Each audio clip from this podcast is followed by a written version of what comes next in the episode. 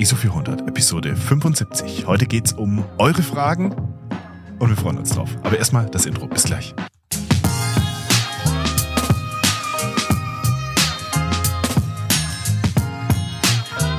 Arthur ist back.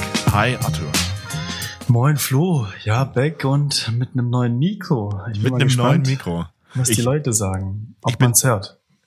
Also ich höre es definitiv. Also für mich hörst du dich äh, tausend, also noch besser an als davor. Ich bin, ich bin sehr gespannt, wenn ich die dann quasi ähm, die Datei durch meinen durch meinen Workflow hier schleife und wie sich dann im Nachhinein anhört. Aber so grundlegend richtig richtig cool. Also ähm, ganz großen Dank nochmal an an Micha, der ja. direkt an uns gedacht hat, als er sein äh, sein sein Mikro für zu Hause geupgradet hat und dann das alte Mikro quasi ähm, äh, beim Verkauf des alten Mikros quasi direkt an uns gedacht hat. Also Gruß geht raus. Danke, Micha. Ja, sehr. Und das ging auch sehr schnell. Ich glaube, der hat es weggeschickt. Einen Tag später war es bei mir. Mega. Und dann haben wir gesagt, komm, lass doch mal den Podcast vorziehen, weil ich auch mit technischen Problemen gerechnet habe und dachte, wenn wir es wieder Mittwochabend äh, machen und dann läuft es nicht und läuft ja. nicht und dann ja. kommt Ostern und äh. Aber es hat gut geklappt bis jetzt. Mega gut. ähm, umso besser. Ich, ich, klopfe, ich klopfe auf Holz, Arthur. Äh, ja. Äh, umso besser. Was man aber ähm, auch sagen muss, also die Qualität ist ja jetzt, also die war ja schon gut. Das muss man ja sagen. Die Qualität war ja schon gut. Das ist ja schon mal. Ähm, wir bauen ja auf was auf, aber ein ganz großer Vorteil, der sich halt jetzt ergibt, wir haben halt dieses Gastmikro jetzt dann. Wo wir sagen können, okay, Leute, wenn ihr Gast bei uns seid und, und ihr habt kein ordentliches Mikro, dann haben wir jetzt die Möglichkeit, quasi das rauszuschicken. Und der Vorteil ist halt, dass dadurch, dass es ein USB-C-Mikro ist, ohne Interface und all, allen drum und dran und allen Schnickschnack, ähm, ist es halt auch einfach eine Plug-and-Play-Lösung. ja. Ja, und da sind wir äh, jetzt ausgestattet, damit sowas, sowas wie mit analog hält. Also kann ja der Adrian da nichts dafür, aber das, damit so etwas nicht mehr passiert. Nee. Und dann wird das Mikro auch immer auf Reisen mitgenommen. Ähm, also zumindest bei mir, ja, wenn ja. ich mal unterwegs bin, nehme ich das Mikro mit. Und dann haben wir da auch immer ein geiles Mikro am Start, was ich nicht extra abbauen muss, ähm, weil ich ja diesen Arm habe, hier diesen, diesen Mikroarm. Ja, ja. Das ist immer ein bisschen nervig, das dann abzubauen, Kabel mitnehmen. Oh ja.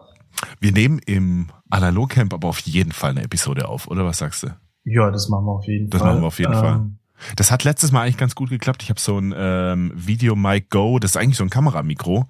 Ähm, aber das hat echt gut funktioniert, weil das kannst du auch mit USB-C anschließen. Stimmt, ja. Das war qualitativ auf der Hütte Top. damals nicht schlecht. Ja.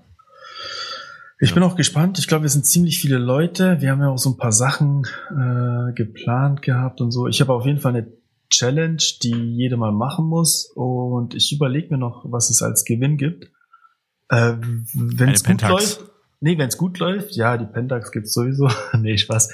Wenn es gut läuft, gibt's, äh, habe ich noch ein Vietnam Sine am Start, ähm, das ich verlose unter dem der Gewinnerin, dem Gewinner.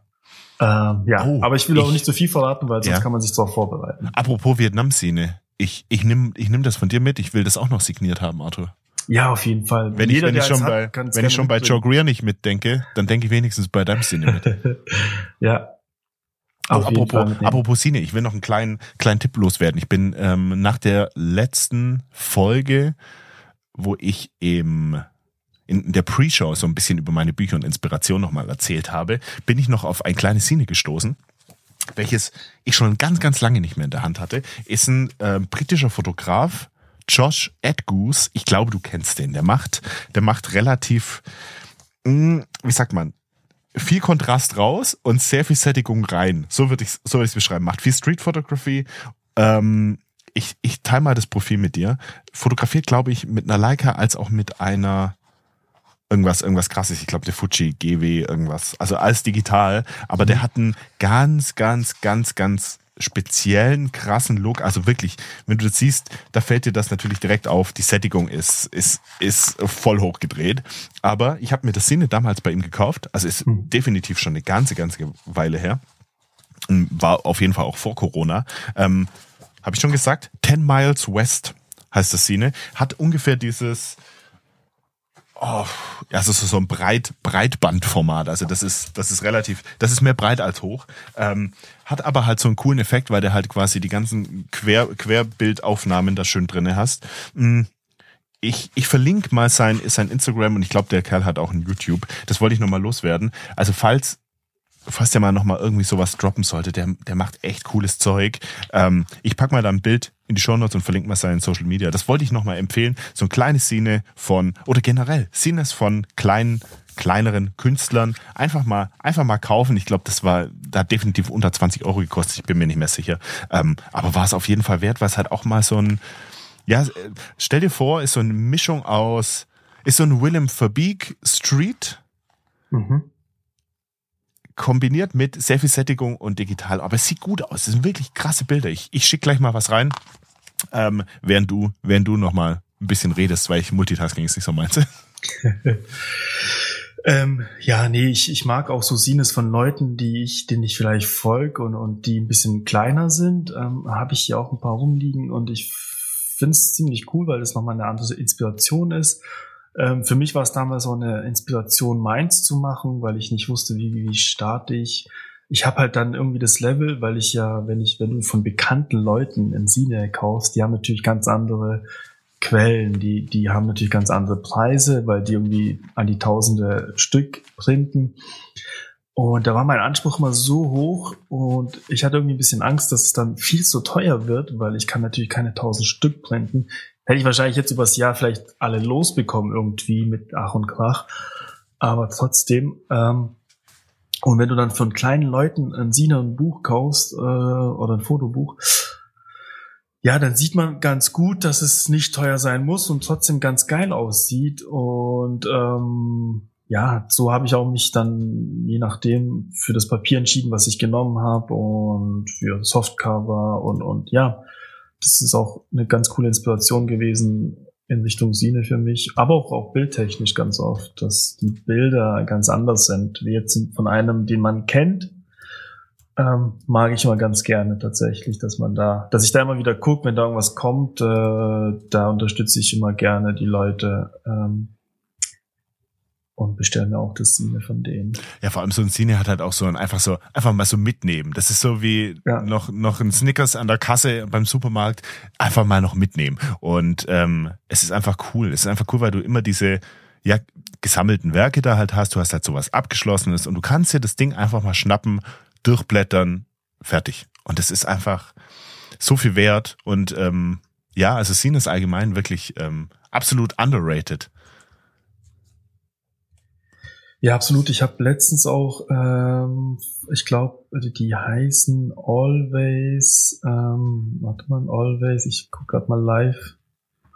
Acht, ähm, ah, jetzt kommt's acht irgendwie, Moment. Always. Ist, ist das jemand, der, der ist, was ist das, ein Profil oder? Er ist ein Profil, genau. Ah, okay. Ähm, muss ich gerade mal kurz durchsuchen. Ja, alles okay. Ähm, ich bin sehr gespannt, ähm, was du dazu sagen hast. Also ich bin gerade auch wirklich so an dem Punkt, wo ich, wo ich so gerne einfach durch Bücher blätter, ähm, mir aber auch sehr gerne Behance und sowas anschaue. Ähm, und ich habe mich jetzt tatsächlich, das kann ich, das kann ich noch erzählen, solange du es raussuchst, Arthur. Ich habe mich jetzt, ich habe mich jetzt tatsächlich entschieden. Ich habe und und der Punkt, der der also es war ja immer noch ein Punkt offen und der hieß Website und ich habe mich jetzt entschieden und was mich so ein bisschen in eine Richtung getrieben, beziehungsweise äh, mir es einfacher gemacht hat, mich dann nochmal zu entscheiden, war, da hat Pablo mal drüber erzählt und ich habe es auch mal zu dir gesagt, dass das eventuell so ein, so ein, so ein Weihnachtsurlaub-Projekt hätte werden können, den Podcast umzuziehen, weg von Spotify hin zu einer Open-Source-Geschichte und das wäre dieses Podlove gewesen. Verlinke ich mal und das ist ähm, halt eine Open-Source-Geschichte, wo du deinen Podcast hosten kannst, ähm, so eine All-in-One, All-in-One-Lösung in Anführungszeichen für, mit so ein bisschen Techie-Hintergrund, wo du halt ein bisschen basteln musst. Ähm, und ganz großer Punkt, das baut halt auf auf, das ist ein Plugin für WordPress, Arthur. und demnach habe ich mich für für WordPress jetzt entschieden und gegen Squarespace. Ich habe also ich bin noch nicht so weit, dass die Website steht. Ich bin nämlich gerade noch am ähm, das ist noch ein Prozess, das war mir gar nicht so klar. Also mein, meine Domain liegt gerade noch bei einem anderen Anbieter und die Domain muss jetzt umgezogen werden. Und das dauert aber in der Regel fünf bis sieben Werktage. Das habe ich jetzt am Freitag habe ich das in die Wege geleitet ähm, und dann habe ich die Domain bei meinem bei diesem Anbieter. Ich habe mich dafür Hostinger entschieden. Das hatte ich mal erwähnt, können wir auch noch mal verlinken.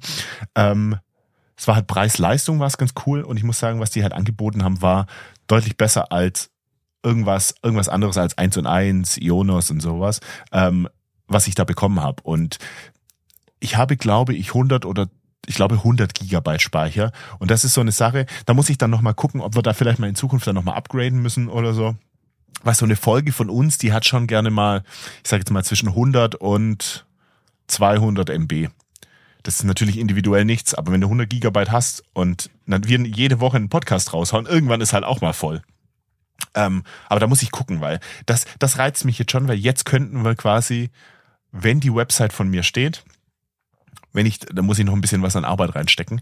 Ähm, wenn die Website steht, könnte ich dann quasi das noch andocken und unseren Podcast quasi über die Website laufen lassen.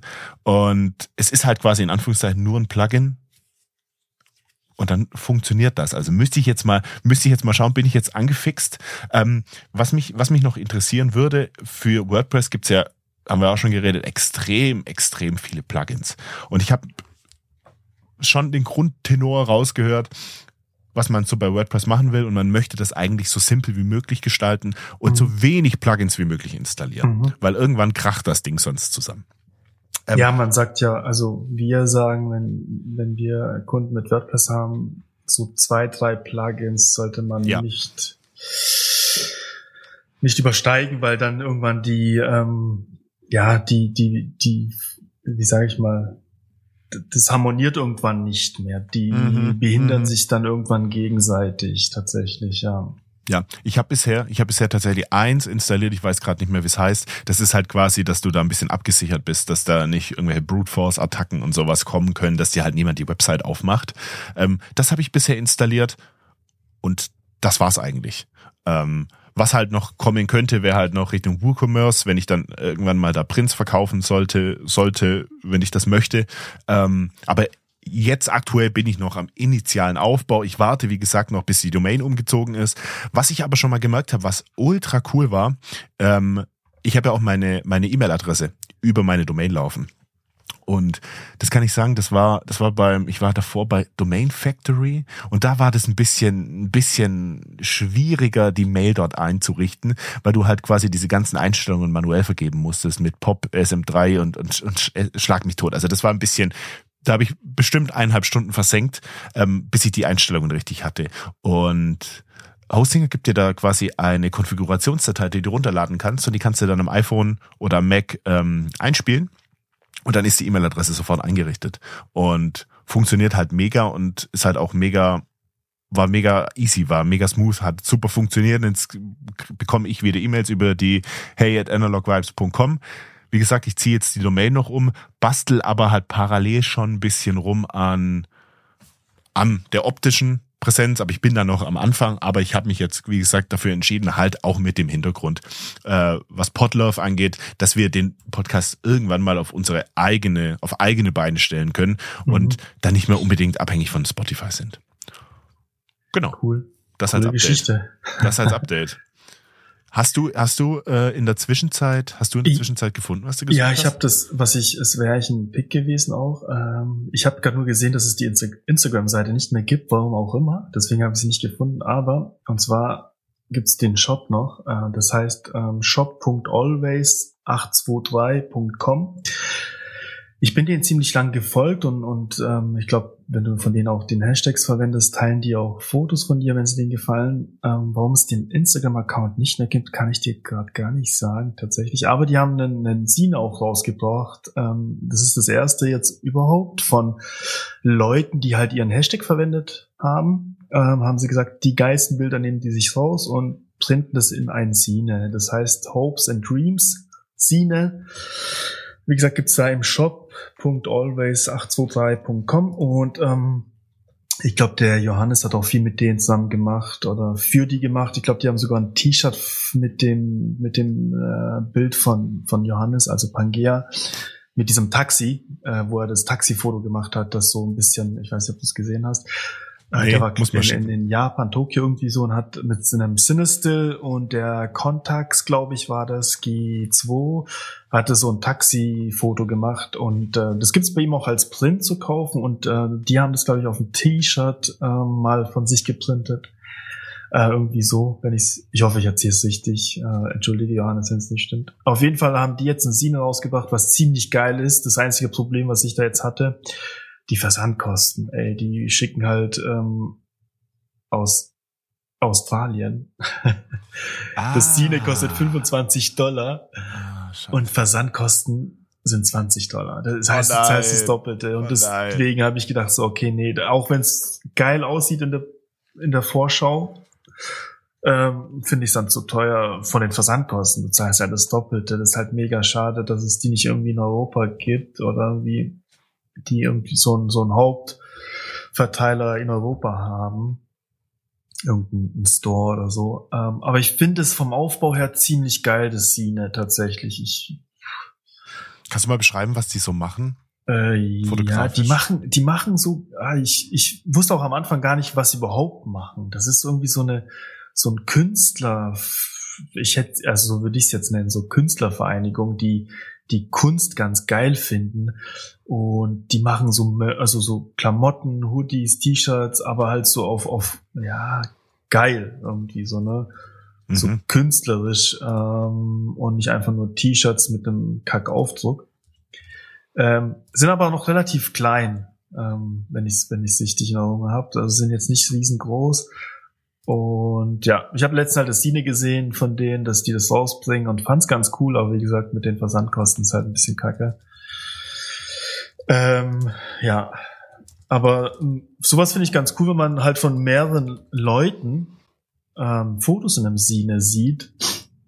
Ähm, die haben jetzt halt nur den Namen drunter gepackt. Ich fände noch ganz cool, so einen kleinen Text zu den Leuten, zum Bild, whatever. Mhm, mh. ähm, ja, aber auch sehr cool. cooles, cooles Szene. Ich guck's mir gerade an, sehr coole Szene. Ich habe es mal umgerechnet. 35, 35 australische Dollar sind aktuell, krass, 15,38 Euro. Ähm, ja, und dann halt der Versand nochmal. Also, das ist halt die Frage. Eigentlich halt, müsste es ja. dann halt zu, zu, also als mehrere Personen bestellen, damit sich die Fracht halt ein bisschen aufteilt. Müsste ja, man ja. halt zusammenlegen. Aber krass, wie kamst du da drauf? Weil das ist ja schon. Äh, ja, die hatten, wie gesagt, mal einen Instagram-Account. Ah. Und da haben sie es geteilt. Ich, ich bin mir gerade gar nicht sicher, warum sie den Account nicht mehr haben. Entweder die bauen irgendwas um, der wurde gehackt, oder die droppen noch irgendwas, keine Ahnung. Okay, okay. Aber die machen eine Pre-Order quasi. Bis zum 6. April, muss man sagen. Mhm. Und dann dauert es nochmal vier vier bis fünf Wochen für die Produktion und das Shipping. Und dann wird es halt irgendwann Mai, Juni bis das ankommt. Aber tolle Bilder. Also ich sehe gerade das von diesem Nathaniel Perales. Perales ist auf Seite Aha. 55. Das ist quasi so Meer im Hintergrund, so ein Fels, eine kleine eine Insel im Prinzip. Und, und dann hat er quasi so einen, so einen Baumstamm noch mit reingeframed. Ähm, der quasi dann über der genau die gleiche Größe wie diese wie diese Insel hat und es ist gerade Sonnenaufgang vermute ich und es sieht ultra ultra geil aus. Ja, ich fand, ich fand das ganze Layout ganz cool gemacht und die Bilder dazu. Ja, haben das stimmt. Bilder gepickt. Ah, noch kurz korrigieren. Das Shirt-Kollabo mit Pangea war mit Klick Klicke und gibt's bei HHV. Sorry, nicht bei denen. Also hhv.de. Ich habe sie gerade geschickt. Das Bild äh, von, von Johannes auf dem T-Shirt. Das gibt's auch als Print. Hm, wahrscheinlich auch bei denen. Packen wir in die Show Notes. Ähm, ja, auch ganz geil gemacht, finde ich. Ähm, cooles Shirt. Und ja, nur mal dazu, dass die Analogfotografie jetzt auch wieder zurückkommt in, in äh, keine Ahnung, Klamotten in den, in den Modebereich und, und alles, ja. Sehr cool. Ich, ich schnapp mir den Link gerade und pack den schon mal hier in unsere Show Notes Datei, dann, dann verlinken wir das für euch. Und dann würde ich sagen, Arthur, kommen wir, kommen wir mal zu den Fragen, oder? Yes. Jetzt ist die Frage, äh, also jetzt ist die Frage für uns, ähm, mit welcher fangen wir an? Also ich muss dazu sagen, wir haben, also ich ziehe meinen Hut vor unserem Zuhörer Matthias, der hat uns insgesamt drei drei Fragen, drei Sprachnachrichten geschickt. Wir sagen ja schon die ganze Zeit, ähm, wir hätten gerne Sprachnachrichten von euch, damit wir das so ein bisschen einspielen können, damit so ein bisschen, ja, das ist so ein bisschen interaktiver, als wenn wir es nur vorlesen. Ähm, der Matthias war so lieb, der hat uns drei geschickt. Bei zweien war er relativ leise, deswegen werde ich mich da ein bisschen schwer tun, die einzuspielen. Aber die letzte, die er uns geschickt hat, die, ähm, die spielen wir jetzt mal so ein, würde ich sagen. Und die anderen Fragen, die wir auch über Instagram, über die Stories bekommen haben, die würde ich, würde ich sagen, die lesen wir jetzt einfach vor. Aber cooler wäre es natürlich, wenn ihr uns da, wenn wir fragen, wenn ihr eine Frage habt, wenn ihr uns die einfach so als Audio oder Schnipsel schickt, weil dann können wir die so einspielen und das ist halt irgendwie cooler denke ich mir. Das ist halt irgendwie interaktiver. Ja. Pass auf, dann solltet ihr die jetzt eigentlich gleich hören. Hallo ihr beiden. Ähm, ja, ich habe noch eine neue Frage für euch. Und zwar, ihr redet relativ wenig über, über, über eure Ausrüstung. Ähm, habt ihr wirklich immer nur ein Objektiv dabei, wenn ihr loszieht? Und wenn ja, welches ist das? Ähm, ich, ich bin Gear Junkie. Ich, ich habe immer das Gefühl, egal wie viel Objektiv ich dabei habe, ich habe immer das Falsche dabei. Deswegen die Frage an euch, wie sieht das bei euch aus? Also, da würde ich, ja. würde ich dir gerne den Vortritt lassen. Es, ne, ne, ich habe ich hab die Frage auch gehört und dachte so, ähm, das ist echt eine sehr gute Frage, weil am Anfang habe ich mich da auch schwer getan, nicht nur bei einem Objektiv und einer Kamera zu bleiben, sondern hatte wirklich mein ganzes Zeug dabei an Kameras, was ich besaß, alle Objektive mit dabei und habe das den Berg hochgeschleppt und musste dann leider feststellen, dass viel teilweise auch eher das Gegenteil bewirkt, weil ich dann im Prinzip irgendwie die ganze Zeit am Wechseln war und gar nicht wusste, was, was ich, weil du bist ja, wenn du viel hast, bist du nicht eingeschränkt. Das heißt, du kannst auf die Nähe fotografieren, du kannst auf die Weite fotografieren, wenn du, wenn du einen Tele hast, du kannst ähm, Mittelformat, Kleinbild, vielleicht hast du ein Zoom-Objektiv, was du noch verwenden kannst. Bei zwei Kameras hast du vielleicht zwei verschiedene Filme. Und dann hast du halt oben die Qual der Wahl, okay, was fotografiere ich? Nähe, Weite, welchen Film nehme ich? Den oder den? Und kommst ganz schnell in die, in die Bredouille, dass du alles mal verwendest. Und das eher schnell, schnell, weil du hast natürlich auch nicht viel Zeit. Und ähm, dadurch halt ganz viel nicht, nicht siehst weil du halt die Zeit nicht hast, um, um das genauer zu betrachten. Und mittlerweile ist es tatsächlich so, dass ich, ähm, also ich habe, sage ich mal, zwei Kameras dabei aktuell. Das ist einmal die Mittelformat und einmal eine Kleinbildkamera. Und es kommt so ein bisschen drauf an. Was ich halt sagen muss, ich habe tatsächlich für beide Kameras nur ein Objektiv. Also bei der Pentax ist es mein äh, 55 Millimeter 1.4, äh, was ich immer drauf habe und immer verwende.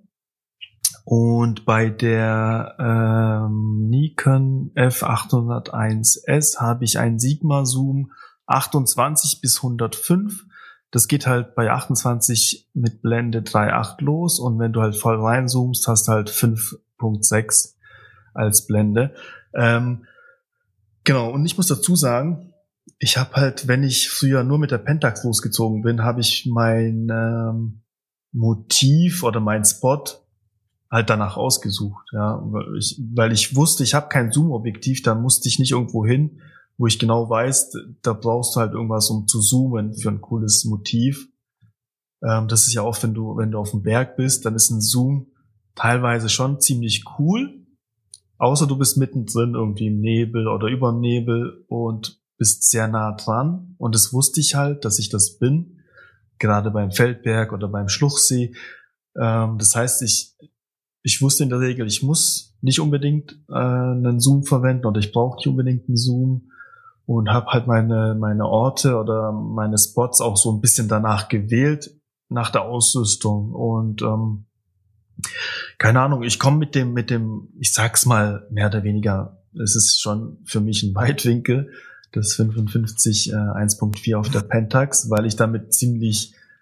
ähm, aus der Nähe ziemlich viel aufs Bild bekommen, je nachdem, wie weit weg ich bin oder wie nah ich rankomme.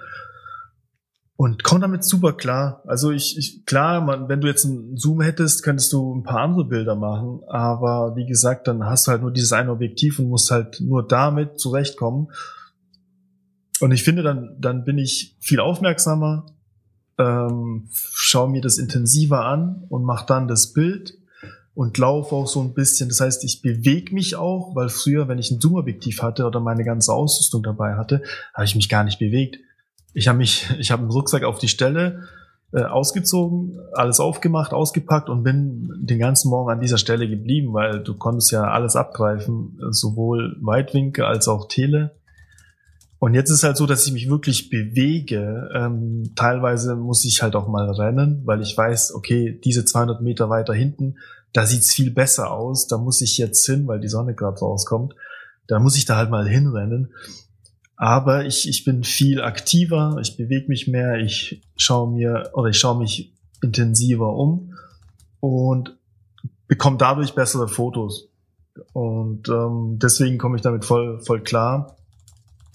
Ähm, klar, ab und zu ist ein Zoom halt ganz geil, dann habe ich halt meine Nikon, wobei ich die Nikon eigentlich nur verwende, wenn ich einen geilen Film drin habe, äh, wenn ich weiß, ich habe da einen Porter 800 drin, ähm, gerade jetzt vor Sonnenaufgang, wo man vielleicht ein bisschen mehr Licht braucht oder einen lichtstarken Film braucht, dann nehme ich halt die Nikon oder ähm, ich mache irgendwie ein, ein Bild von mir und die hat ja irgendwie so einen 10 Sekunden Auslöser, wo ich vielleicht weiter wegstehe, wo ich ein bisschen ranzoomen muss, ähm, mache ich damit ein Bild. Aber in erster Linie verwende ich eigentlich immer Mittelformat, weil ich weiß, die Qualität ist um einiges besser. Gerade an einem schönen Morgen ist mir das wichtiger, dass das, das vom Bild her und von der Schärfe her alles stimmt. Und das, deswegen die Nikon ist eher so ein Side-Projekt, das heißt so nebenher mache ich damit ein paar Fotos. Aber so die Hauptfotos mache ich einfach mit der Pentax und dem Objektiv. Und ähm, das reicht vollkommen aus. Weil, wie gesagt, du musst dich darauf einstellen. Du musst halt damit auskommen und mit der Zeit kriegt man das ganz gut hin, finde ich, dass du weißt, okay, äh, dass du ein Gespür dafür hast, wo musst du hin, was musst du machen und ich finde es super. Ich würde es nicht mehr wechseln. Also ich würde es, wenn ich jetzt mehrere Kameras hätte und mehrere Objektive hätte, würde ich die trotzdem nicht mitnehmen, weil du einfach dann zu sehr damit beschäftigt bist, zu überlegen, welches Objektiv, welche Kamera, wo muss ich hin? Mache ich da hinten das Foto oder mache ich das Foto von hier? Ja, wie gesagt, am Anfang ist es ein bisschen schwer, aber mit der Zeit wird es immer besser. Was mich interessieren würde, Arthur, dein, also das ist ja wirklich eigentlich ein sehr, sehr krasses Objektiv, dein 55er 1.4 für die Pentax. Mhm. Wie ist das, wenn das komplett offen ist? Ist das scharf noch oder ist das ah, schwierig? Ja, tatsächlich. Ähm, kommt ein bisschen drauf an äh, weil ich ja das Hauptmotiv, sage ich mal, was ich scharf stelle, ist relativ nah. Also das wird jetzt keine 100 Meter entfernt sein, dass ich auf unendlich fokussieren muss. Mhm. Und dann ist es echt scharf, weil ich benutze es tatsächlich zu 80 Prozent in Blende 4 und nur wenn ich ein Stativ dabei habe und so ein bisschen mehr, mehr, also mehr Landschaft auf Motiv habe, dann nehme ich mal Blende 5, 6 und ganz, ganz, ganz, ganz, ganz selten Blende 8. Mhm. Weil ich finde, auf mhm. Blende 5, 6 ist es am schärfsten. Ähm, auf Blende 8 ist es eher so ein Ding für Langzeitbelichtung, dass du sagst, okay, äh, du, du weißt nicht, wo genau der Fokus ist, ob du wirklich ähm, den Fokus, den du, also das Motiv, das du hast, ähm, scharf gestellt hast, weil es ja relativ dunkel ist, dann, mhm. dann ist Blende 8 schon praktisch, weil dann kannst du sicher sein, okay, irgendwas wird auf jeden Fall scharf sein. Ähm, und sonst halt, ja, wie gesagt, meist, meistens verwende ich Blende 4. Also ich, bei, bei mir ist es, bei mir hat es einen sehr, sehr starken Sprung gemacht, als ich damals von digital auf analog geswitcht bin. Ich habe schon mal erzählt, ich hatte damals eine, also ganz am Anfang hatte ich eine Sony Alpha 6300 und da hatte ich wirklich dieses Problem. Da habe ich das wirklich, da kann ich es absolut nachvollziehen. Da hatte ich ein Oh, ich glaube, ich hatte zwei, ich, ich weiß es nicht mehr, welche es waren. Es waren zwei Festbrennweiten und dann hatte ich noch einen Zoom. Und ich habe die ganze, ich habe immer, ich habe immer alle alle Objektive dabei gehabt. Ich habe immer alle im Rucksack gehabt und habe immer hin und her geswitcht wie verrückt. Und im Endeffekt war es absolut unbefriedigend es hat wenig Spaß gemacht, damit zu fotografieren, beziehungsweise auch zu filmen, es die ganze Zeit nur so ein, ach Mist, nee, ich nehme doch das andere, ah nee, passt doch nicht so richtig, ich probiere jetzt doch das andere. Und das war jedes Mal unfassbar nervig und jedes Mal musste ich natürlich alle Objektive mitschleppen. Und du kannst dir vorstellen, wenn es jetzt zum Beispiel regnet oder wenn halt die, wenn du halt jetzt gerade die Objektive in den Rucksack gepackt hast und dir dann doch denkst, ah ja, okay, jetzt brauche ich doch dieses keine Ahnung, 35er oder jetzt nehme ich doch wieder den Zoom, Rucksack runter, wieder auf, Objektiv wechseln. Das, das fand ich so unfassbar nervig. Letztendlich hatte ich dann, hatte ich dann tatsächlich relativ oft den Zoom drauf, weil der mir, ähm, wenn ich irgendwie so, ich sag mal, Familiengeschichten gefilmt habe oder, oder unsere Urlaube oder was auch immer, dann war es halt ganz praktisch, einen Zoom zu haben und nicht immer wechseln zu müssen. Und als ich dann so analog geswitcht bin oder speziell jetzt bei der Leica, muss ich halt sagen, ich habe angefangen, ich hatte das Vogtländer 35 mm 1.4. Ähm, war so dieses dieses immer drauf Objektiv eigentlich, weil weil ich halt damals damit angefangen habe und auch keine kein großes Interesse hatte da auch zu switchen, halt auch preislich bedingt muss man halt auch sagen, Original Leica, Leica Objektive ganz mhm. klar. Ähm, und dann habe ich relativ viel konsumiert, an Fotos und halt natürlich auch wieder, ähm, sei Street oder Landschaften und so und hat sich halt so herausgebildet, dass ich halt viel Landschaft mache und dann kam halt so 28 Millimeter bei mir überhaupt mal auf den Tisch. Und dann habe ich mich da beschäftigt damit mit der ganzen Geschichte und habe da mir damals das Original, also Originale, das normale, nicht nicht das asphärische ähm, Elmarit 28 Millimeter gekauft und das habe ich, weiß nicht, ob ich es mal erzählt habe, das habe ich damals von Steven abgekauft, bevor ich Steven kannte. Arthur.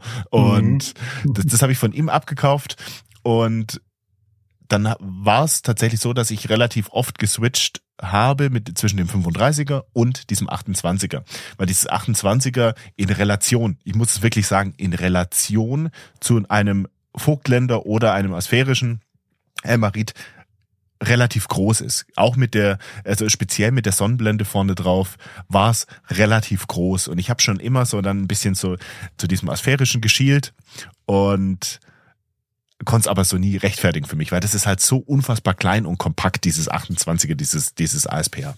Und irgendwann ergab sich die Möglichkeit, es war tatsächlich ein Händler, dann habe ich zu ihm äh, habe ich ihn gefragt, ob er mein 28er nimmt ich dann einen Aufpreis bezahle und ähm, und er dann und er, und ich dann von ihm das Asphärisch bekomme. Und er, er meinte dann ja klar es ist kein Thema können wir so machen. Und dann war es um mich geschehen und habe ich das 28er weg und habe das dieses Emarit 28er Asphärisch jetzt drauf immer. Und das ist so ein immer drauf Objektiv bei mir. Ich habe ich also alles was ihr von mir fotografisch seht was Kleinbild ist ist in der Regel mit dem 28er Emarit auf der Leica gemacht. Und ich habe ich habe muss ehrlich sagen ich sehe 28 Millimeter. Das ist, das ist so Standard für mich geworden. Ich weiß, wenn ich durch den, durch den Viewfinder bei der Leica schaue, alles, was ich sehe, das sind diese 28 Millimeter, das sind diese Framelines. Ich weiß, das alles ist auf dem Bild.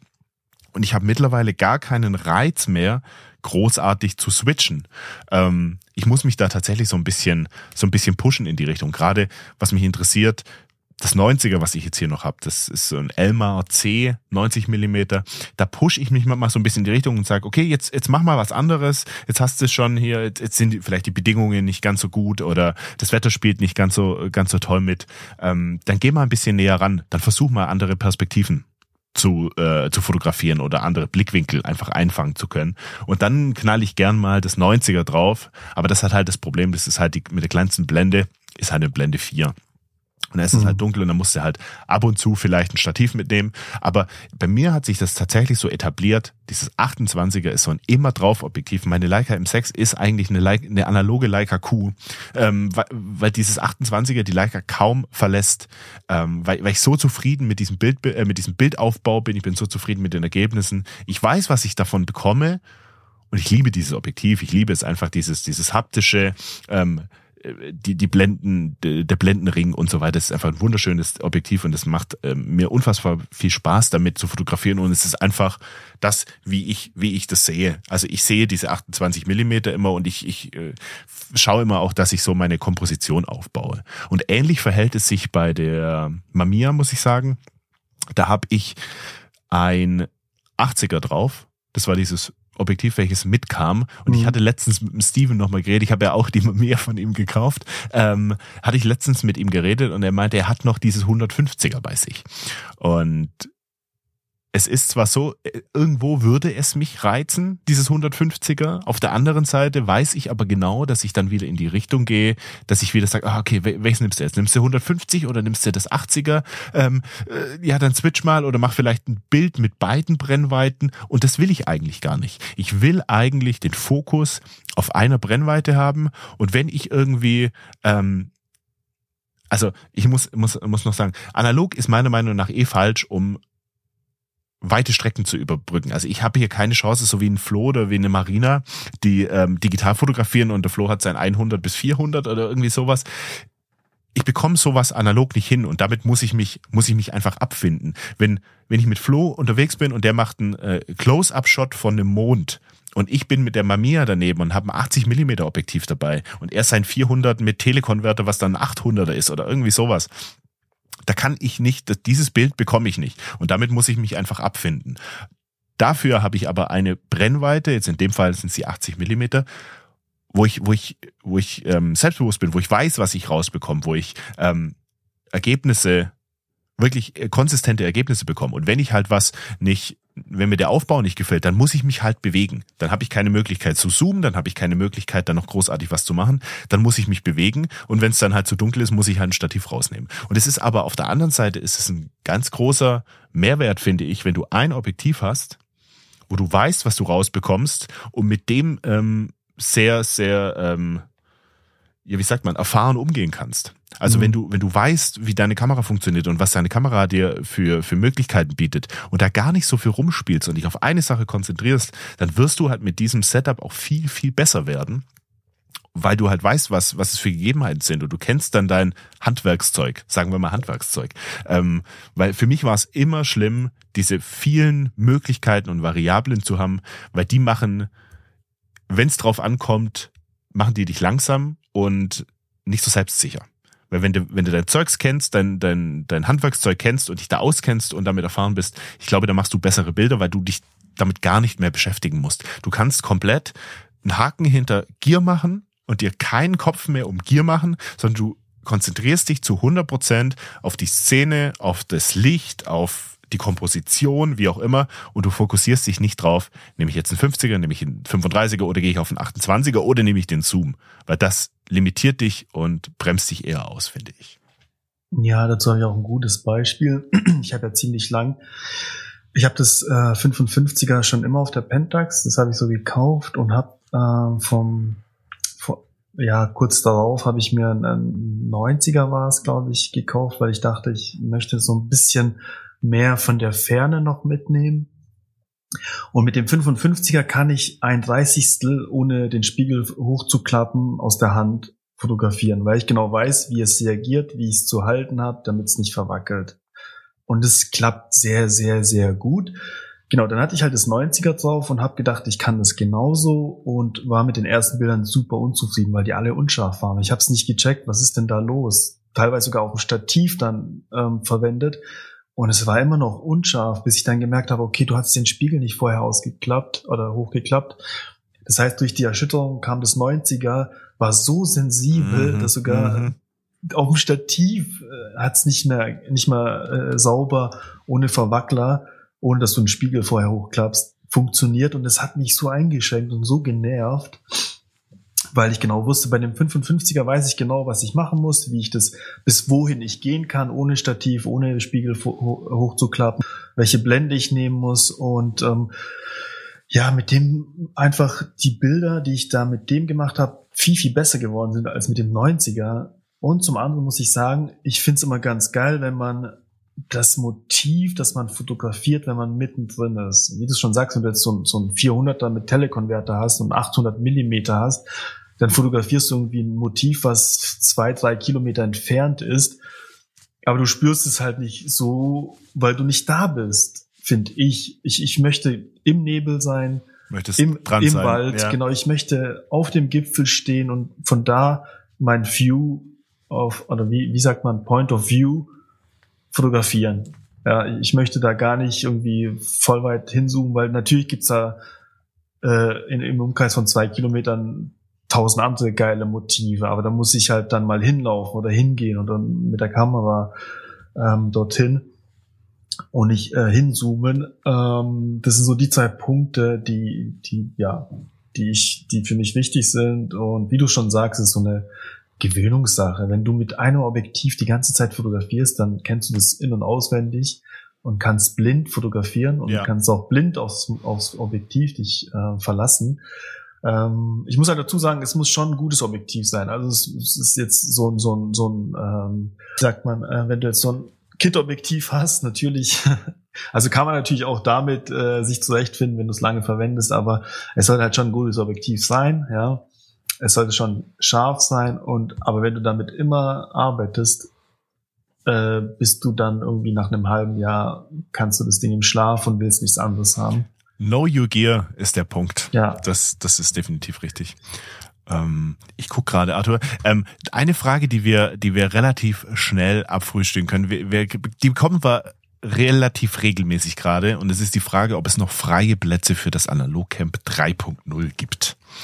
Und es ist so, wir haben eine Location. Diese Location ist jetzt fix, da hat man uns noch reingedrückt. Das war quasi, nachdem uns, nachdem uns die ursprüngliche Location storniert wurde, mussten wir relativ schnell handeln und etwas anderes finden.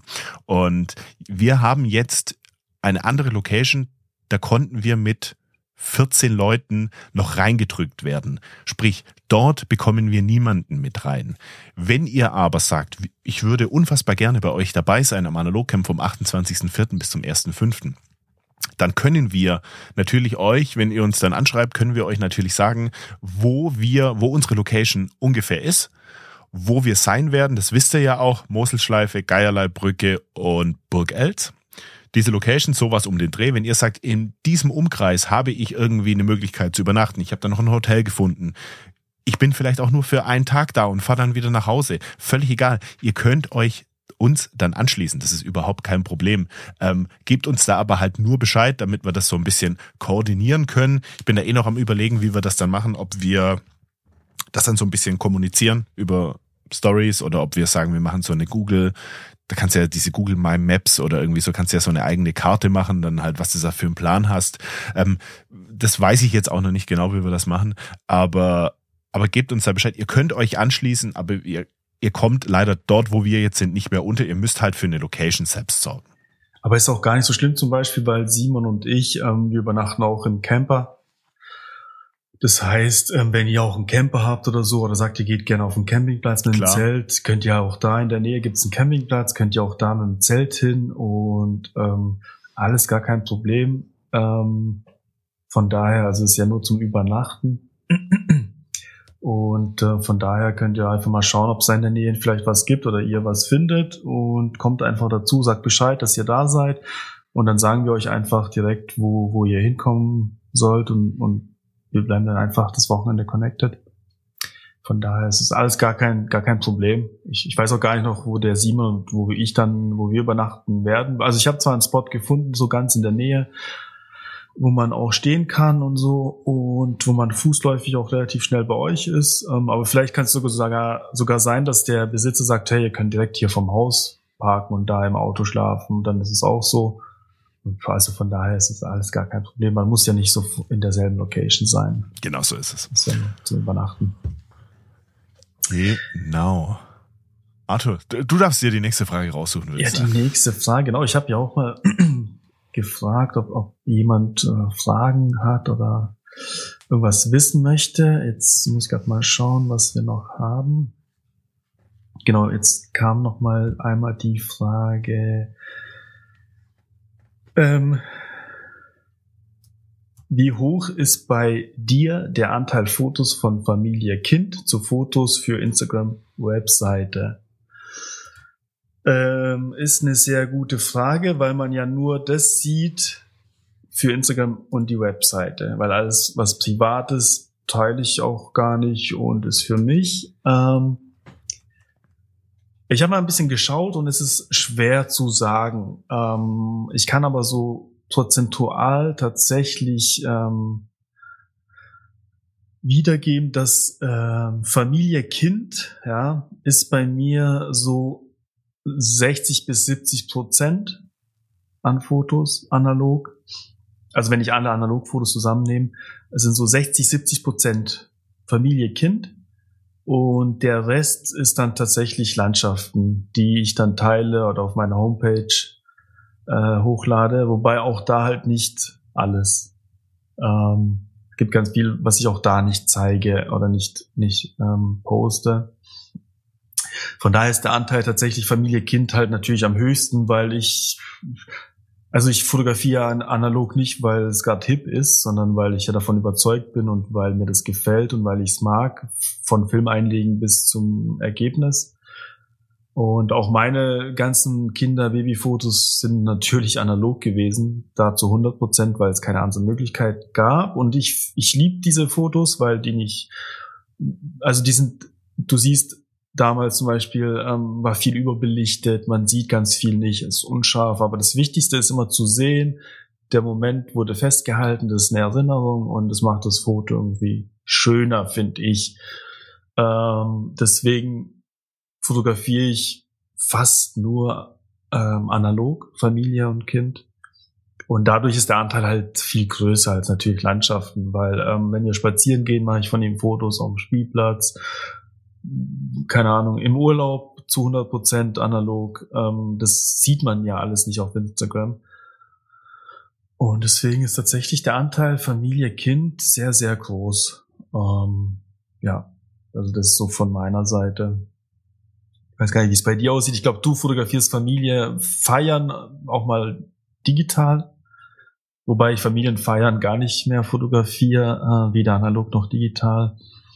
Mm, sondern eher beim Spazierengehen oder auf, im Urlaub oder keine Ahnung, beim Skifahren habe ich jetzt auch, beim Langlaufen zum Beispiel habe ich, glaube ich, äh, ich habe einen Film, ein, ein Mittelformatfilm Landschaften fotografiert, der liegt hier noch, der, den muss ich noch zu Tobi schicken. Ähm, und ich glaube zwei Kleinbildfilme privat, also Familie, Frau, Schwiegereltern ähm, sind da entstanden. Also auch da halt der Anteil viel höher natürlich, weil du da einfach viel auf die, den Moment hast abzudrücken als bei Landschaften. Das ist ja schon entweder du hast Glück und du hast gerade eine schöne Landschaft vor dir, aber meistens ist es ja auch schon ein bisschen mit Aufwand verbunden. Das heißt, morgens aufstehen, checken, wie ist das Wetter, äh, wo kann es schön werden, wo kann ich hingehen. Und Familie, Kind sind halt immer mit dabei. Das heißt, da hast du einfach viel mehr Möglichkeiten zu fotografieren.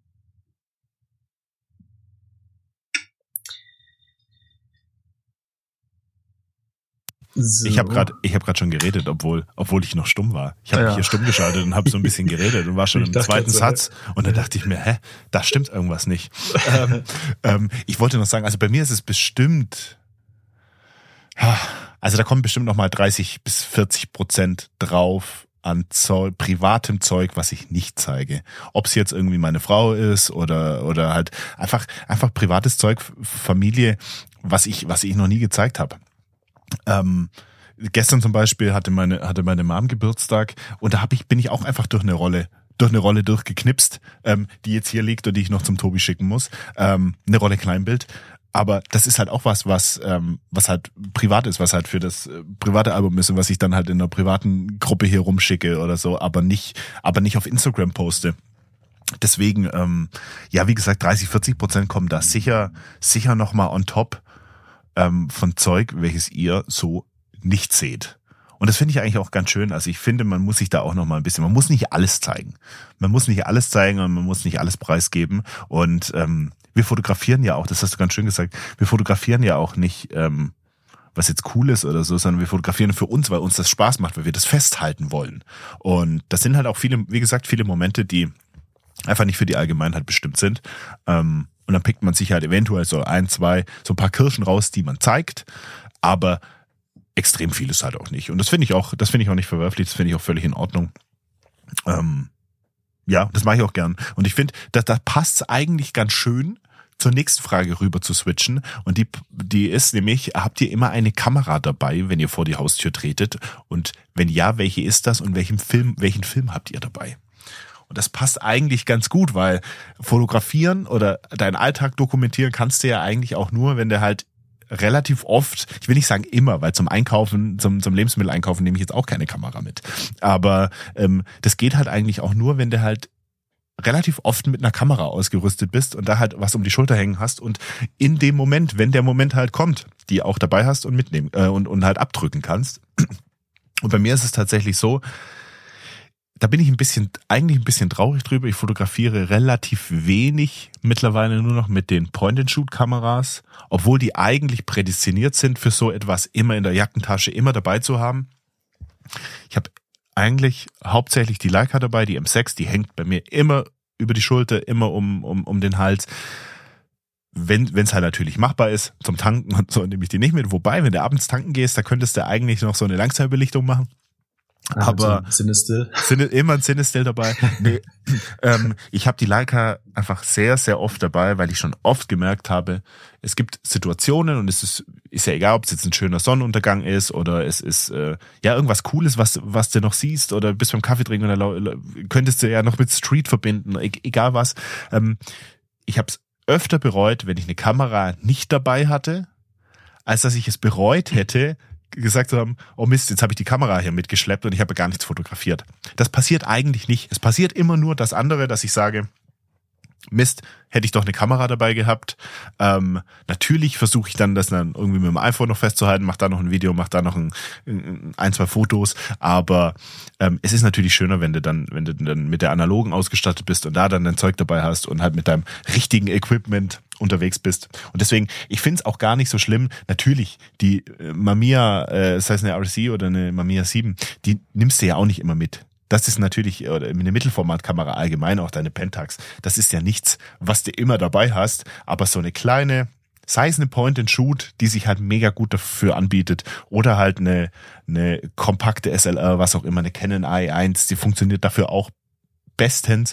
Ähm, das geht immer und ich würde jeden von euch ähm, dazu auffordern, dass, dass ihr das auch macht, dass ihr das einfach mal versucht, gebt das einfach mal eine Woche eine Chance und versucht einfach überall diese Kamera mitzunehmen und dann geht einfach mal im Nachhinein durch die Bilder, die ihr sonst nicht gehabt hättet. Und ich wette mit euch, das sind Bilder dabei, da denkt ihr, Gott sei Dank habe ich meine Kamera mitgenommen. Und wenn es an mir geht, ich habe immer gerne Portra 400 drin, weil, weil es halt von der 400er ISO relativ viele Möglichkeiten bietet, wenn das Wetter natürlich mitspielt ich finde, Kodak Gold ist immer noch so ein Film, den man immer drin haben kann, der immer gut kommt, wenn du, wenn du ausreichend Licht hast und der mir immer gefällt. Ähm, das ist immer noch so ein, so ein, so ein immer dabei Film. Also ich, ich mag Gold unfassbar, wie der die Farben rendert, wie die rauskommen. Ähm, und den kannst du für alles verwenden. Sei es Landschaft, sei es, sei es irgendwie Street-Personen, die Hauttöne sind toll. Ähm, für die Familie, völlig egal. Kodak Gold funktioniert immer. Und wenn's mich dann halt, wenn ich mal so ein, so ein Rappel habe und, und unbedingt was, was anderes machen will, dann so eine schöne Rolle HP5 rein und auf 1600 gepusht und dann ist Licht auch eigentlich völlig egal, weil dann kannst du alles hier auf, auf Blende 8 oder so schießen, sobald du Licht hast. Wenn nicht, machst du ein bisschen weiter auf. Auf 1600 gepusht, da kannst du, ist quasi immer alles scharf, weil du die Blende relativ weit zumachen kannst. Ähm, das wäre so meine, meine Herangehensweise an die ganze Geschichte. Mm, ja, bei mir ist es tatsächlich anders.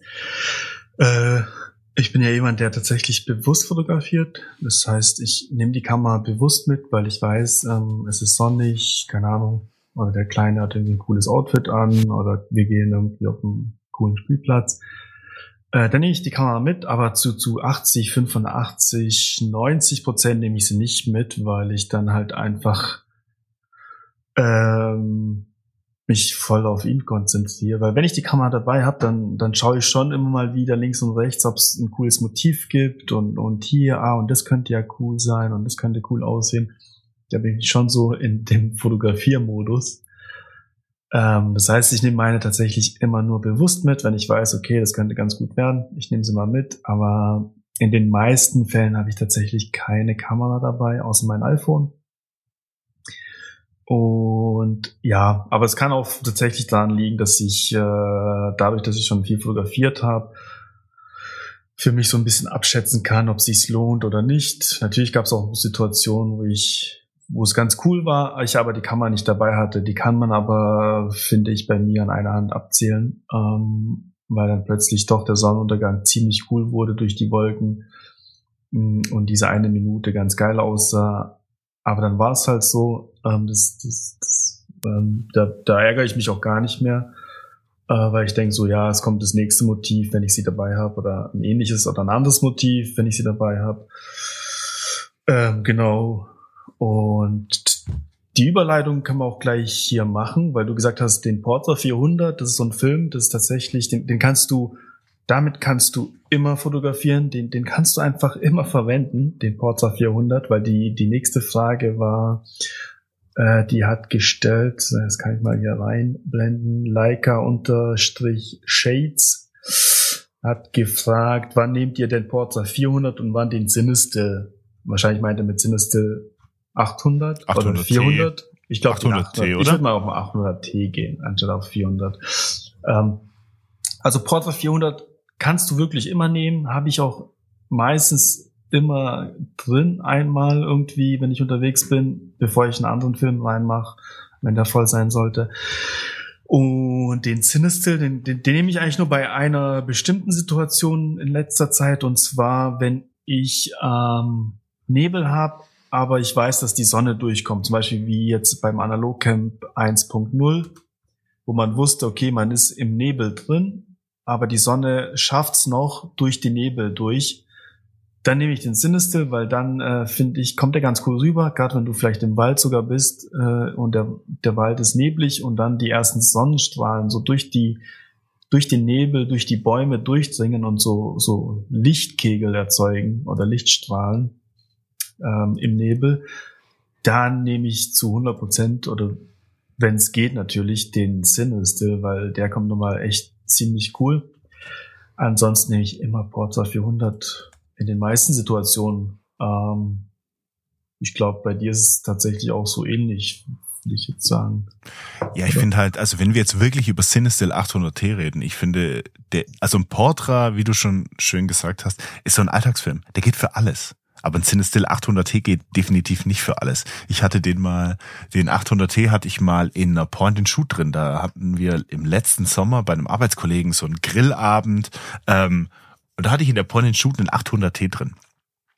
Und die Bilder sind schon interessant.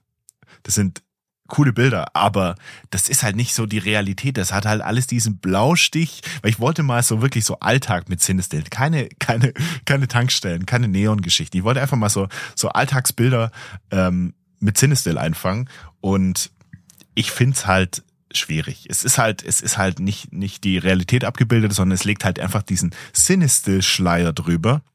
Und deswegen, der geht nicht für alles. Für besondere, so wie du gesagt hast, für besondere Einsatzzwecke absolut geeignet, wenn du halt mal was Peppigeres, was krasseres haben möchtest. Dann auf jeden Fall ein Cinestill oder, oder sei es irgendein anderer Film oder ein äh, Provia oder was auch immer halt.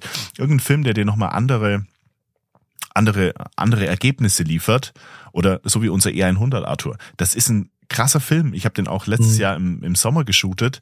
Ähm, so bei Tageslicht und dachte mir, okay, der kommt bestimmt krass raus. Aber ich war da nicht so überzeugt. Also ich fand den, ja, okay, aber er ist halt sehr blaustichig.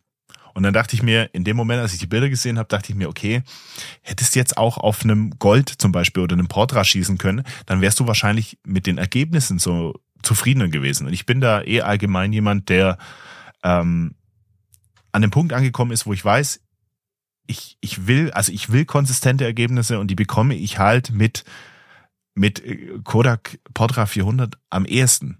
Mit dem Gold natürlich auch, aber ich weiß halt, was ich mit einem Portra 400 bekomme und was ich mit dem machen kann und wie ich den überbelichten kann oder was, also unterbelichten natürlich, solltest du natürlich nicht machen, aber ich weiß halt, was ich für Ergebnisse bekomme und da bin ich halt mit einem Portra einfach so unfassbar zufrieden.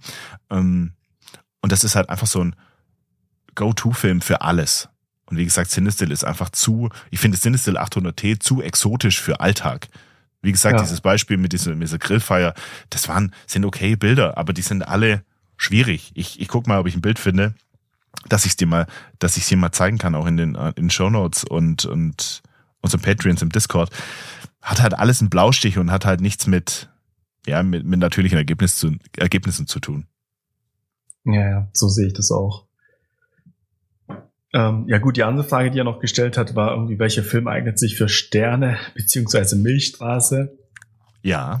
Boah, da sind wir, äh, ich glaube, ich kann für dich mitsprechen, sind wir die falschen Ansprechpartner. Ich, ich weiß auch gar nicht, was ich für Sterne und Milchstraße, oh, was ich da für einen Film nutzen würde. Ich glaube, ich würde eher, ich weiß nicht, ob es richtig ist, aber ich würde da so ein Kodak äh, äh Ektar 100 oder ein Kodak E100 probieren, weil es von den Farben her halt cool kommen könnte, aber hast halt ISO 100 und ja, das, boah, wüsste ich jetzt echt nicht. Wüsste ich auch nicht. Ich hab, wir haben da allgemein, glaube ich, zu wenig Erfahrungen, hm. was so ähm, Sternefotografie angeht. Du weißt noch, ich habe es einmal damals gemacht, Arthur, und es war ein Portra 800, obwohl mir da jeder abgeraten hat davon. Und ich habe es mit einem Portra 800 habe ich es probiert und es hat sehr gut funktioniert mit der Langzeitbelichtung. Also ich würde halt auf jeden Fall nichts abgelaufenes oder so nehmen, sondern einfach einen Standard Farbfilm, irgendwas Allround-mäßiges. Und wenn du mich jetzt fragst, wenn du jetzt sagst, Flo, ich, du musst mir jetzt sofort sagen, welchen Film nehme ich für, für Langzeitbelichtung, Langzeitbelichtung Sterne, würde ich sagen, Portra 400. Ja. Würde ich sagen, Portra 400. Ähm, ohne da jetzt großartige Erfahrungen selbst zu haben. Aber ich denke, ähm, was, was denn auch sonst? Also wie gesagt, die Langzeitbelichtung damals, ich gucke auch mal, dass ich das Bild raus, rausziehe, das hat erstaunlich gut funktioniert. Und der einzige Tipp, der bei mir groß hängen blieb, ähm, such dir eine, such dir eine gute App, die das, die das äh, gut, ähm, die dir gut das Licht misst, weil jeder äh, Sekonik oder irgendwas auch immer ähm, funktioniert halt bei kompletter Dunkelheit nicht mehr und rechne deinen äh, Reciprocity Failure Faktor mit ein. ähm, ich habe da, also ich habe da schon mal ähm, eine App, eine App empfohlen. Da muss ich mal gucken, ob ich die, ob ich die jetzt auf die Schnelle finde. Ähm, ah ja, okay, hab sie gefunden unter iOS nennt sich diese App einfach Film Reciprocity. Und das ist quasi, dass der Film bei längerer Belichtung weniger empfindlich für Licht wird. Ich hoffe, ich habe es ja. richtig gesagt. Sprich, wenn du normalerweise einen Film, ich sage jetzt mal fiktiv, zehn Sekunden belichten, belichten müsstest, laut deiner, deiner App, musst du diesen Reciprocity-Faktor mit einrechnen und dann sind es in der Regel nochmal ein paar Sekunden mehr, die du dem geben musst, weil der Film nicht mehr so, nicht mehr so empfänglich für das Licht wird. Und dann musst du einfach nochmal ein paar Sekunden draufrechnen. Da gibt's aber auf jeden Fall Apps, die dir sagen, wie viel es ist, bei welchem Film. Ich muss auch dazu sagen, ich hatte mal einen Kollegen äh, in meinem alten Job, der hat das, der hat Sterne und Milchstraßen, Galaxien fotografiert und zwar richtig, ich, ich sag mal, semi-professionell.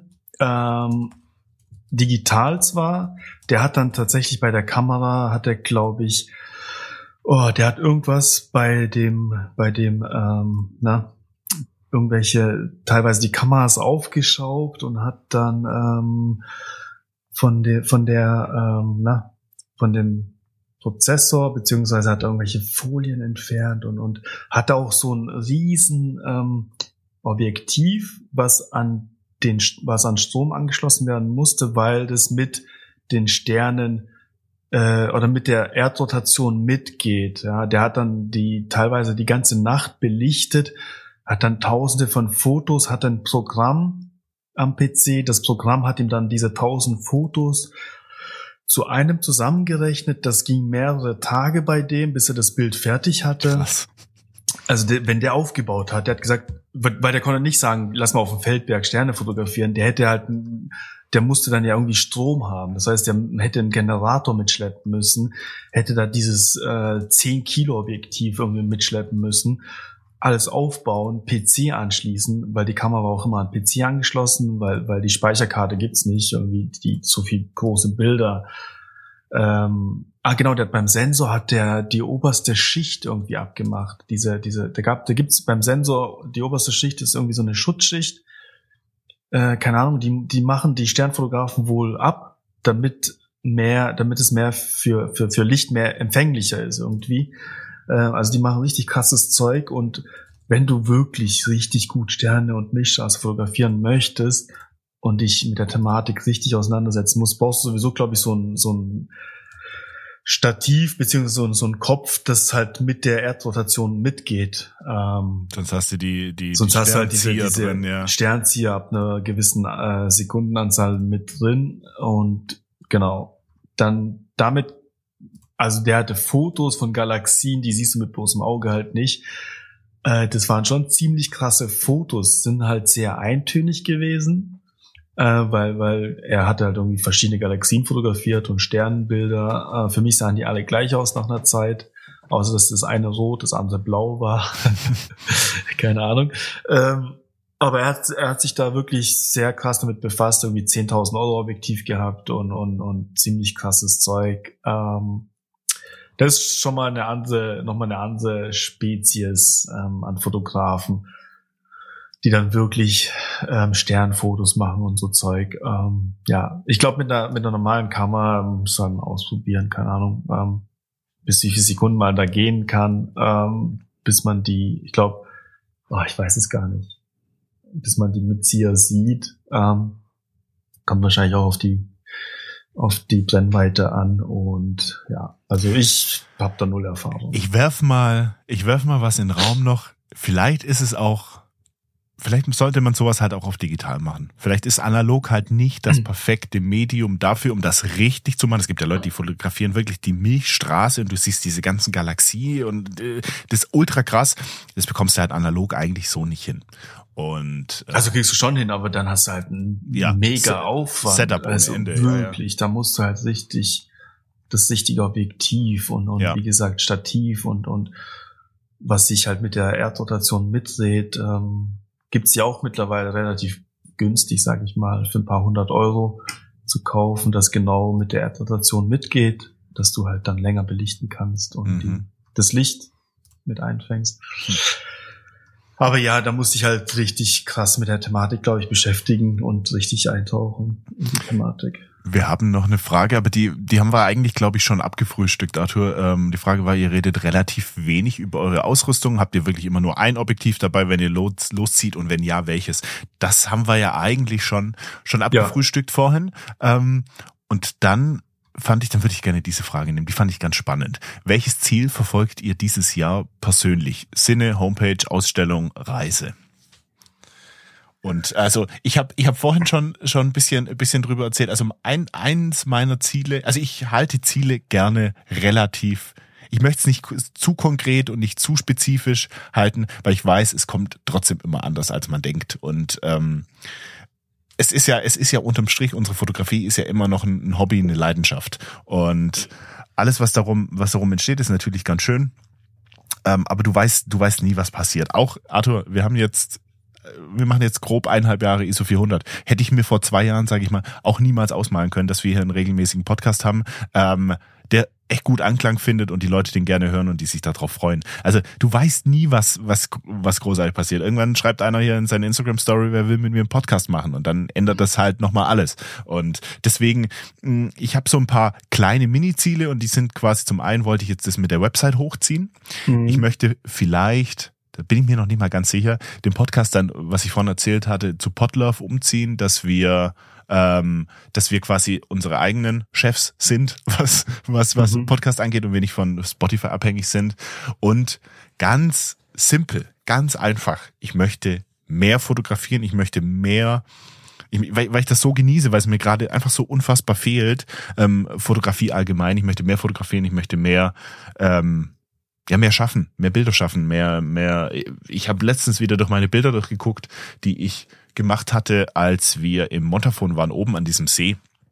Das hatte ich dir erzählt, da war es arschkalt und der Aufstieg war war der Aufstieg aus der Hölle. Aber die Bilder, die ich da bekommen habe, die, die, die sind unfassbar toll und ich gucke die so gerne an und ich merke einfach so ein bisschen ähm, andere Motive, andere andere Landschaften oder so. Da habe ich so Lust drauf, einfach viel zu machen und viel viel auch vielleicht kurze Trips jetzt Richtung Sommer zu machen. Einfach mal so ähm, einen Tag irgendwo hinfahren, sich einen coolen Spot raussuchen, so wie letztes Wochenende dieser Bad Uracher Wasserfall.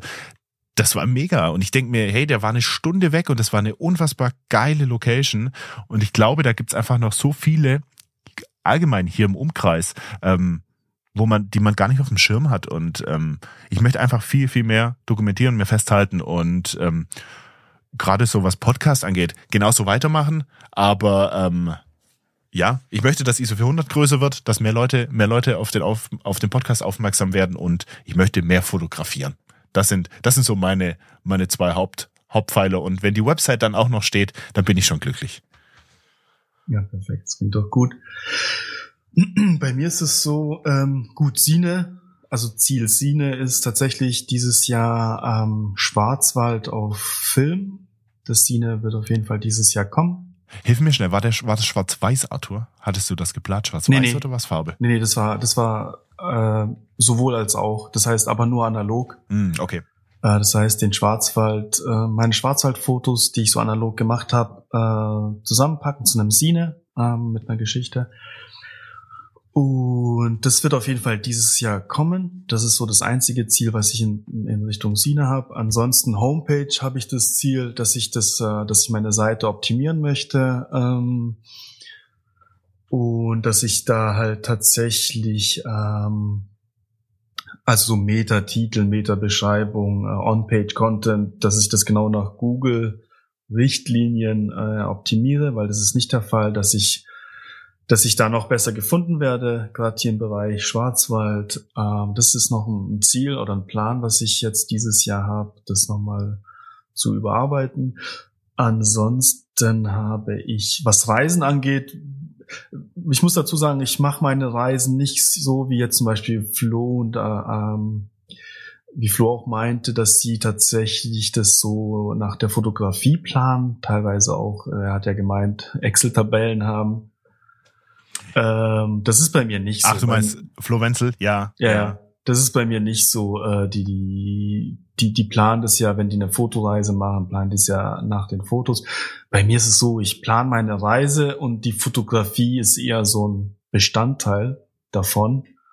Äh, entweder es, es kommt was Cooles bei rum oder nicht, beziehungsweise kommt eigentlich immer was Cooles bei rum, weil man ja ähm, so ein bisschen behind the scenes dokumentiert.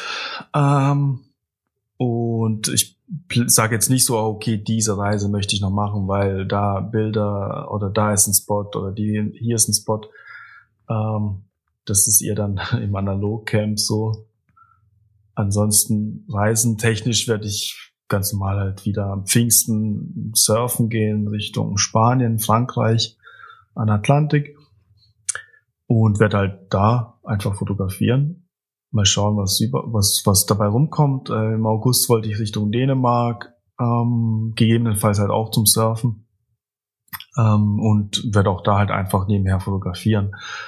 Ähm, aber ist jetzt kein, ich habe jetzt keine Ziele, was ich jetzt unbedingt an Fotoreisen, Reisen machen möchte. Ähm, bin da relativ zufrieden äh, mit dem Camper halt Richtung Richtung Spanien zu fahren und dann das Surfbrett dabei zu haben und einfach mal zu surfen. Aber ich finde es auch schön, wenn man sich das so ein bisschen offen offen hält und so ein bisschen ja. Freiraum lässt. Ich, ich stelle mir es schwierig vor, wenn du halt quasi so ein getaktetes Jahr schon hast und sagst, okay, im Februar gehe ich dahin, im März gehe ich dahin und dann muss ich im Juni dahin. Das ist ja auch dann Stress. Ich weiß nicht, ob du es dann halt noch genießen kannst. Und deswegen finde ich es ja. ganz cool, wenn man sich so, so ein bisschen offen lässt, das ganze Thema. Ja, ja, und wie, wie der Flo ja auch meinte, dann ist die Enttäuschung halt viel größer, wenn du sagst, okay, du hast äh, eine Excel-Tabelle, wann, um wie viel Uhr, wo du sein möchtest, um das zu fotografieren. Ja.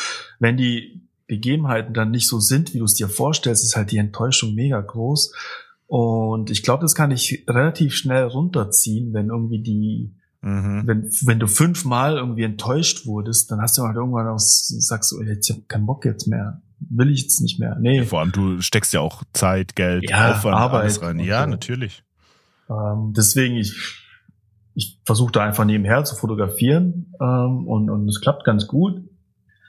Ansonsten habe ich jetzt dieses Jahr jetzt, natürlich würde ich jede Minute, die es geht, ähm, oder sagen wir es mal so, jede freie Minute, wo die, Be wo die Bedingungen gut sind, würde ich natürlich gerne so viel wie möglich fotografieren, rausgehen, entdecken. Ähm, ansonsten habe ich da jetzt keine größeren Ziele. Okay, also Arthur, dann würde, dann haben wir jetzt, haben wir eigentlich schon alles hier so abgearbeitet. Dann würde ich sagen, kommen wir, kommen wir zu den Picks, mein Lieber. Hast du was? Ja, du hast ja schon was rausgesucht. Ich ich sag mal, ich habe so, so ein halbes Pick. Ja. Weil ich finde immer ganz cool, zum Beispiel, wenn du unterwegs bist, hast du ja, dann hast du ja irgendwie eine Serie an Fotos.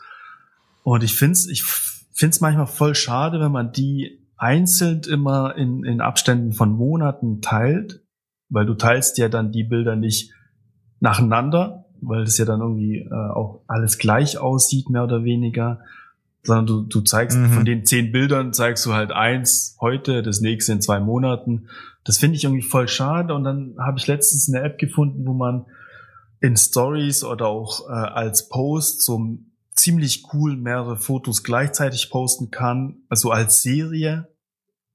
Und dass es halt cool aussieht.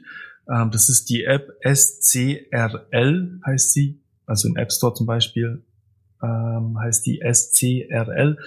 Äh, da kannst du im Prinzip Stories, aber auch ähm, Posts äh, so äh, kombinieren, dass es halt zum Beispiel, keine Ahnung, da gibt es einen Instant-Möglichkeit, dann sind es halt fünf Instant-Fotos, äh, dann hast du irgendwie, äh, Instant sage ich schon, ähm, na, dann hast du halt ähm, die Möglichkeit, die Fotos irgendwie mit ähm, vorgefertigten Profilen reinzuladen und das sieht ganz cool aus. Ähm, da gibt's verschiedene Templates, minimalistisch. Ähm, ich habe es einmal verwendet bei einem Post. Das waren zwar digitale Fotos, aber ist ganz cool geworden tatsächlich, weil die Rahmen, die die halt entwickelt haben, die kannst du so swipen und die gehen auch über mehrere Swipes teilweise und und ähm, als äh, aber auch ganz cool aufgebaut zum Beispiel, dass man halt irgendwie bei den Fotos so ein keine Ahnung, dann ist da irgendwie ein Teser dran, also dann sieht so aus, als würde es halt irgendwie an, einer, an einem Board kleben und im Hintergrund ist halt ein Foto und dann kannst du irgendwie bis zu zehn Fotos reinladen in den Swipe und die sind da so ziemlich cool angeordnet.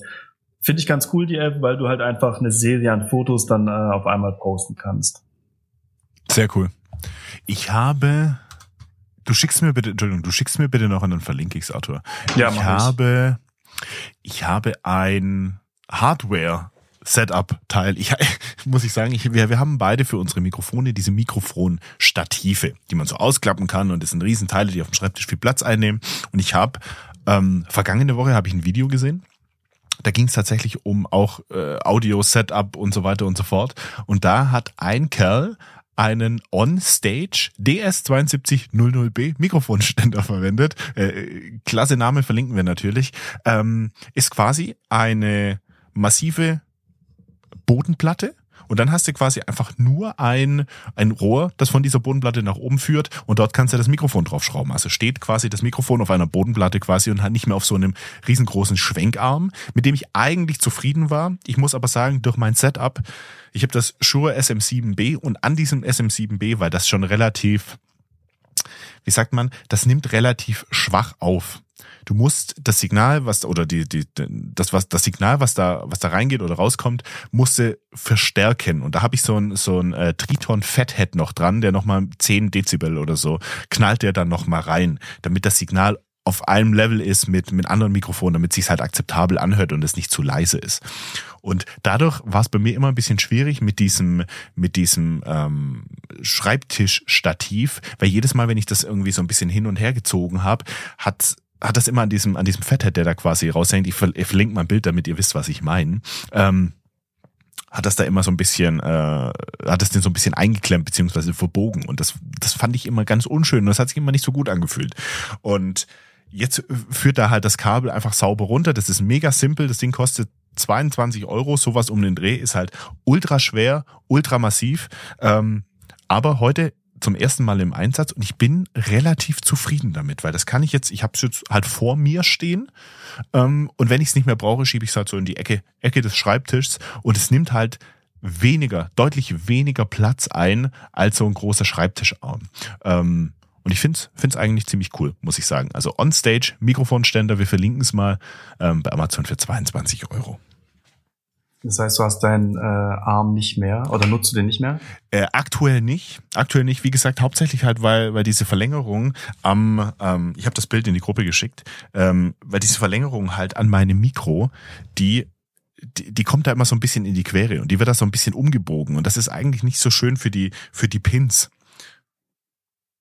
Ich habe jetzt gerade mal noch ein näheres Bild gemacht, damit du, damit du vielleicht weißt, was ich meine. Ähm, und das funktioniert auf diesem, auf diesem Stativarm, den ich habe, nicht so gut. Und es, es kann sein, es gibt andere Stativarme, bei denen das kein Problem ist. Bei mir war es immer ein bisschen blöd. Musste gucken, ähm, ich habe dir gerade das Bild in WhatsApp geschickt. Das ist quasi noch eine, so ein Zwischenstück zwischen dem äh, XLR-Kabel, dieses schwarze Kabel, was unten rausführt, und dem Anschluss am Mikrofon selbst ist dieses silberne, dieses silberne Zwischenteil und das ist dieser Verstärker quasi, den du da ans Mikro nochmal reinklemmst. Ähm, und deswegen ist dieses Setup so für dieses Mikro, für dieses Shure SM7B etwas besser. Und ich kann, und ich muss sagen, ich kann einen ISO 400 Aufkleber draufkleben, meinen letzten. Und deswegen finde ich es schon mal, schon mal ganz cool. Ja, perfekt. Das klingt doch sehr gut. Oh, und ich höre, ich höre, dein Sohnemann kommt. Ja, der ist jetzt auch Lieber. da. Dann würde ich sagen, dann machen wir hier den Vorhang runter. Wir sind bei einer Stunde 41, Arthur. Es war mir ein Fest mit dir. Es hat ja, wieder ja. sehr viel Spaß gemacht. Und wir hören uns dann in der nächsten Woche, mein Lieber. Ja, bis dahin. Ne? Bis dahin. Ciao, ciao. ciao.